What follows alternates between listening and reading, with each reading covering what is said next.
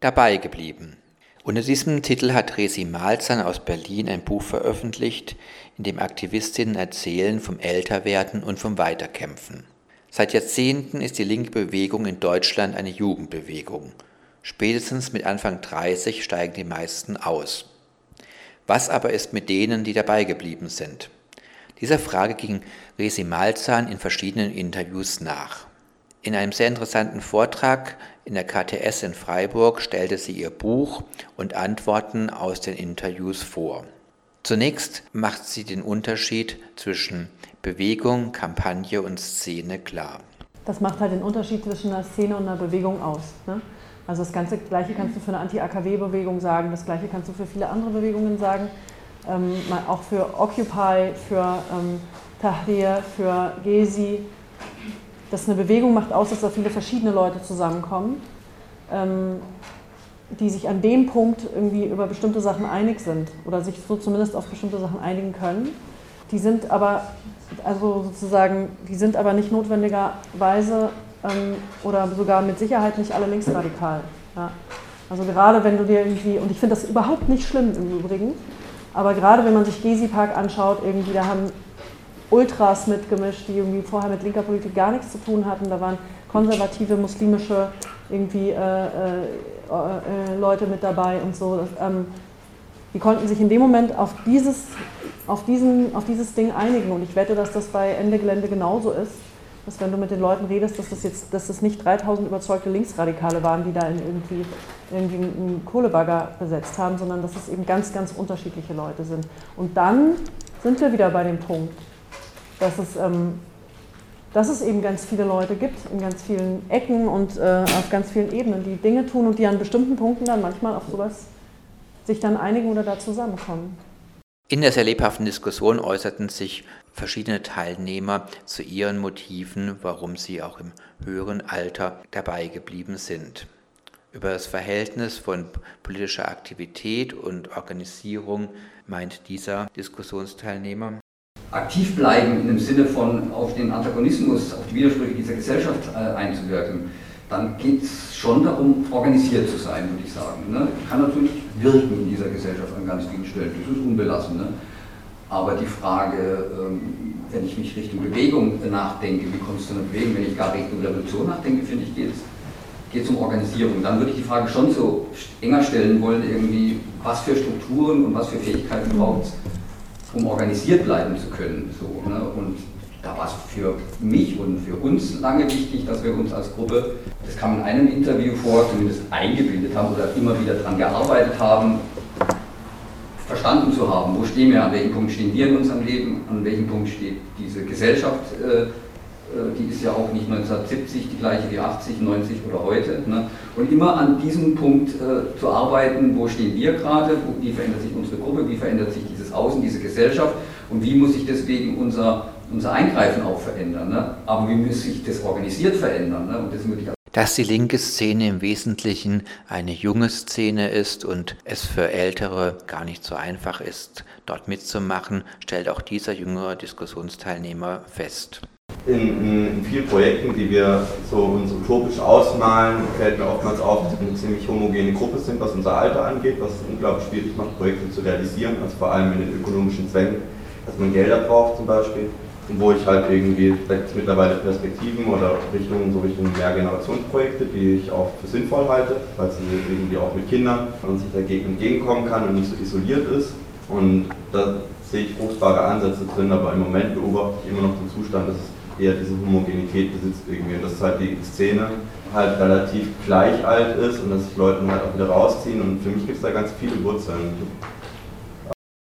Was mir da ganz ähnlich geht und für, also im Prinzip angefangen, das Buch zu machen, habe ich, weil ich mich entfremdet gefühlt habe. Also weil ich irgendwie gemerkt habe, ich bin Anfang 30, ich bin irgendwie jetzt langsam auf den Partys die Älteste. Die Gespräche, also die Leute, mit denen ich irgendwie angefangen habe oder so, da gibt es kaum mehr welche.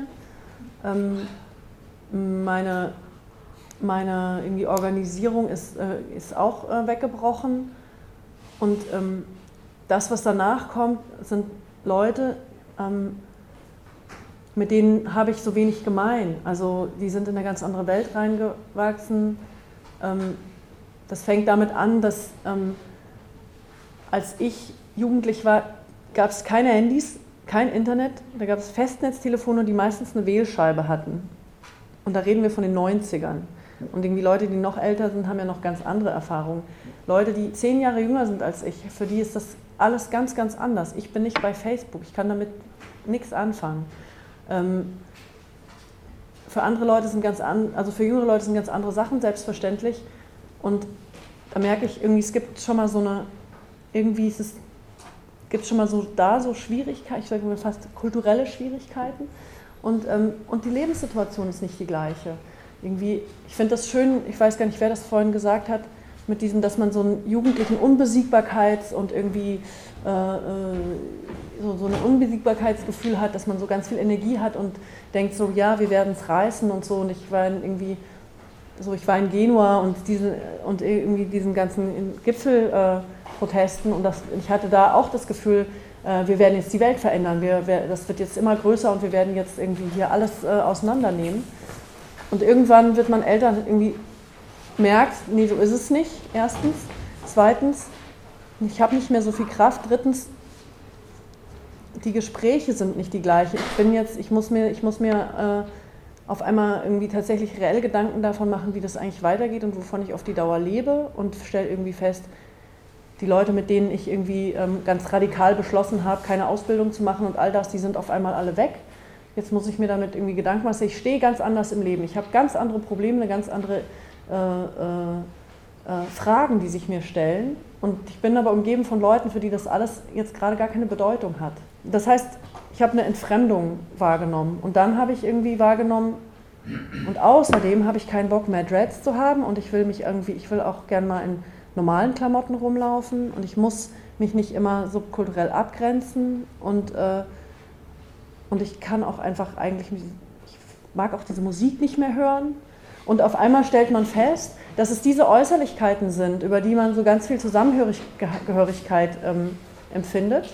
Und irgendwie, ähm, und dass es gar nicht, und das, und dass es dann gar nicht mehr so inhaltlich vermittelt ist tatsächlich. Auf einmal passt du nicht mehr ins Bild.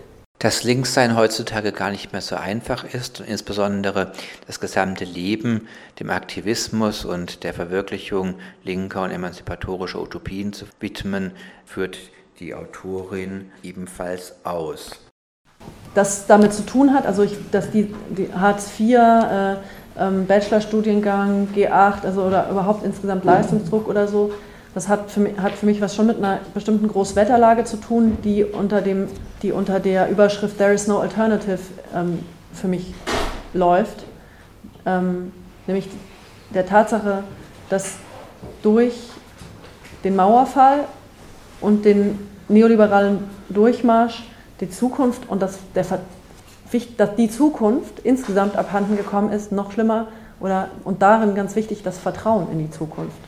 Also ich kann mich ähm, für eine, also für, mit einer bestimmten Radikalität einer Sache nur widmen, wenn ich darin vertraue, dass sie mich auch tragen wird, wenn ich älter bin und dass es irgendwie weitergehen wird. Ähm, und wenn ich den Eindruck habe, dass ich, mich, äh, dass, das, dass, ich mich, dass ich auf mich selbst gestellt bin, dass ich alleine bin und dass ich mich selber retten muss und dass ich irgendwie meine Schäfchen ins Trockene bringen muss, weil mich weder, weil mich weder die Gesellschaft durch, soziale, äh, durch das soziale Netz noch eine politische Bewegung, die eine Perspektive hat, sozusagen stützen wird, dann kann ich das nicht machen.